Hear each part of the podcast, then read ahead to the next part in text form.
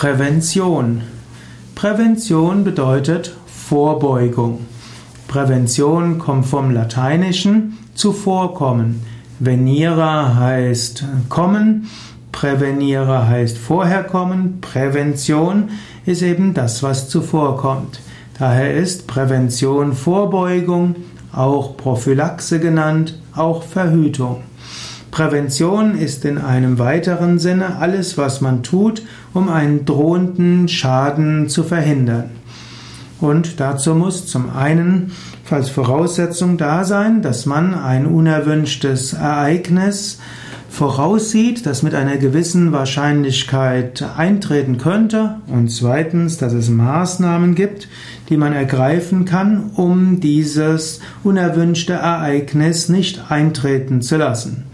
Und alles, was man dann tut, um das unerwünschte Ereignis nicht eintreten zu lassen, heißt Prävention. Patanjali zur Prävention. Im Yoga Sutra gibt es einen schönen Ausdruck, der sagt Heyam Dukam Anagatam. Das heißt, noch nicht manifestiertes Leid sollte verhindert werden. Das ist ein ganz einfacher Satz für Prävention. Ein Leid, das noch nicht eingetreten ist, kann man verhindern, sollte man probieren zu verhindern. Prävention in der Medizin und der Gesundheitskunde. In der Medizin unterscheidet man zwei Arten von Prävention. Es gibt zum einen die Prävention im engeren Sinne und die Prävention im weiteren Sinne. Im engeren Sinne wird oft als Prävention die Früherkennung bezeichnet. Wenn man also eine Darmspiegelung macht, eine Magenspiegelung oder eine Mammographie, dann wird das auch als Prävention bezeichnet. Das heißt, man überprüft, ist dort irgendetwas und wenn man feststellt, da ist etwas, kann man es rechtzeitig behandeln. So gibt es Präventivmaßnahmen und Präventivmedizin. Ob diese Art von Analysen und Diagnosen ohne Symptome sinnvoll sind, darüber streiten sich die Mediziner. Manche sagen, dass diese Art von Prävention oft mehr Schaden ausrichtet als Nutzen bringt. Zum Beispiel bei Mammographie gibt es sehr viel mehr falsch positive Befunde als echt positive Befunde. Das heißt, Frauen lassen Mammographie machen und erhalten dann die Aussage, da hat sich etwas auf dem Röntgenbild gezeigt, das muss man nochmals untersuchen, das könnte Krebs sein. Und dann werden natürlich Frauen sehr stark beunruhigt und das führt zu einer großen Belastung.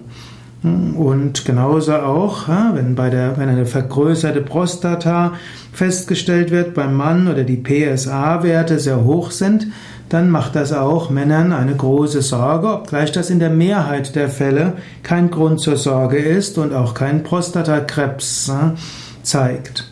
In diesem Sinne, diese Art von Primär, Primär äh, Untersuchung, Anamnese ist nicht immer sinnvoll. Ob sie tatsächlich eventuell sinnvoll sein kann, das sollen die Mediziner weiter überlegen und jeder Einzelne muss sich darüber Gedanken machen. Prävention in der Naturheilkunde, in der Gesundheitskunde. Im weiteren Sinne heißt Prävention auf der Ebene der Gesundheit, dass man ein gesundes Leben führt. Und diese Art der Prävention ist immer gut. Wenn du also ein gesundes Leben führst, dann hast du die beste Prävention. Und die beste Prävention ist zum Beispiel, gesund dich zu ernähren, Körperübungen zu machen, Entspannungstechniken zu üben, zu meditieren, freundlich mit deinen Mitmenschen umgehen und eine positive Lebenseinstellung zu haben.